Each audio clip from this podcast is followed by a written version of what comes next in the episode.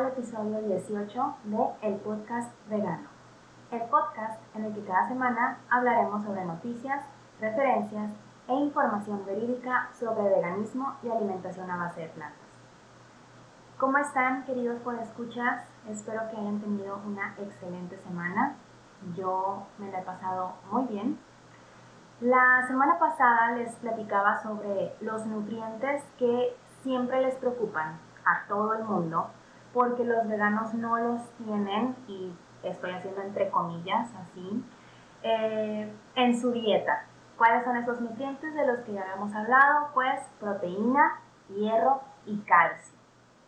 Pero hoy les quiero platicar sobre un nutriente que muchos desconocen y que tal vez algún médico o nutriólogo que no esté completamente actualizado en este tema te pueda sugerir que debes de suplementarlo. Me estoy refiriendo a los omegas 3. ¿Qué son? Bueno, son un tipo de ácidos grasos poliinsaturados esenciales que debemos consumir en la dieta porque nuestro cuerpo no es capaz de fabricarlos. Existen seis tipos de ácidos grasos distintos en esta serie de omegas 3, pero hay tres a los que hay que prestarles mucha atención que son los ALA, EPA y DHA. El ALA, que es el que normalmente nosotros consumimos en, la dieta vegana, puede ser un productor de DHA y también de EPA en, en pequeña cantidad. El EPA y el DHA se encuentran principalmente en aceites de pescados y en algunas microalgas, así como también en la leche materna y en las carnes que fueron alimentadas con pasto. Y aquí quiero hacer este paréntesis porque eh, es muy raro hoy en día encontrar carnes que fueron alimentadas con pasto. La mayoría pues forman parte de supergranjas en las que se alimentan por medio de soya o algún otro grano y pues no son de libre pastoreo. Entonces pues va a ser muy muy raro que alguien va a tener ese tipo de consumo. ¿okay? Por si le salen por ahí de que yo consumo ese tipo de carne, pues sí, uno en un millón, pero la mayoría no lo hace. Bueno, ahora sí, volvemos al, al tema. Ah, ahorita que te mencionaba que el ALA puede ser productor de DHA, pues a lo mejor pienses, ah, pues simplemente consumo esos productos que ahorita me va a contar Fer, de cuáles son los que tienen ala y ya, es suficiente y este, así puedo em, tener el DHA. Pero, ahí viene el pedo. La conversión de ala a DHA no siempre es la misma, de hecho varía. Incluso hasta en la misma dosis si tú estás consumiendo la misma dosis, muchas veces esa conversión de ALA a DHA va a variar. La mayoría del ALA que consumimos lo almacenamos en forma de grasa. Una pequeña parte la oxidamos y otra parte aún más pequeña es la que se convierte en EPA y DHA. Aún faltan muchos estudios para lograr entender por qué la, la conversión varía sin importar la dosis. Y de verdad que hay mucha evidencia de que sí se está estudiando, pero son estudios en los que no hay todavía una conclusión de el por qué sucede esto. Pero bueno, ¿para qué sirven los omegas 3? Bueno, pues reducen principalmente el riesgo vascular, el estrés oxidativo y la inflamación. El DHA también participa en el desarrollo neuronal en etapa fetal y en la primera infancia y hay quienes suponen que también previene el daño neuronal en edad avanzada.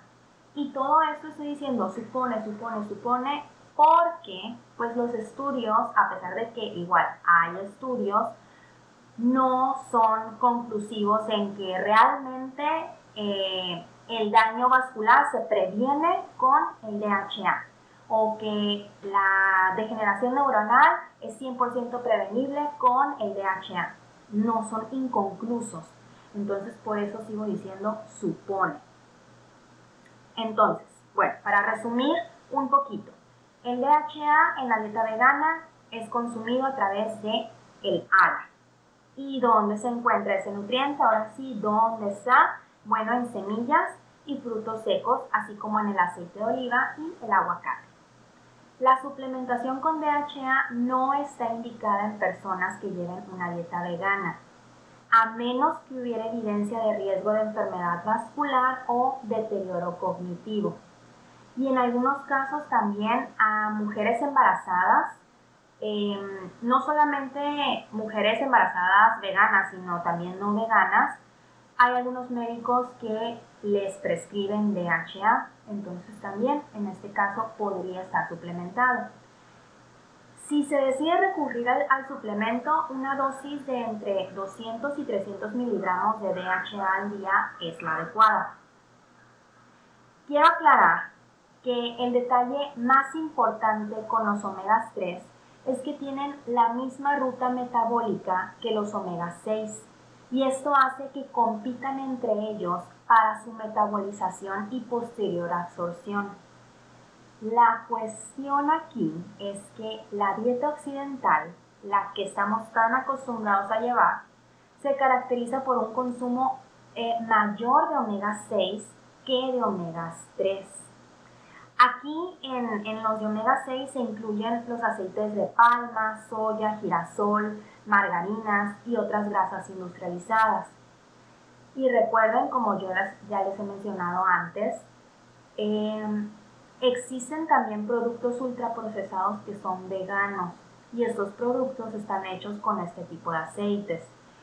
Y pues, ¿qué es más fácil, más conveniente para nosotros? Pues simplemente eh, consumir esas galletas que ya tienen aceite de palma, que son riquísimas en lugar de eh, ponernos a hornear nuestras propias galletas. Entonces, pues sí, eh, vivimos en un mundo en el que todo, la mayoría de las cosas están ultraprocesadas. Pero sí podemos hacer esta conversión de más omega 3 menos omega 6 para evitar problemas y garantizar una mejor metabolización y absorción de omega 3 sobre los omega 6, pues debemos incluir en nuestra dieta semillas y frutos secos de 10 a 15 gramos de nueces y almendras, que vienen siendo un puño pequeño de, de estas. De 5 a 8 gramos de linaza o chía trituradas, aquí mucho ojo, tienen que estar trituradas para poder eh, obtener el DHA. Que esto, los 5 a 8 gramos, vienen siendo una cucharadita. Incluso también puede ser una cucharadita de aceite de linaza. Obvio, mi recomendación siempre va a ser acudir con un nutriólogo especializado en el tema.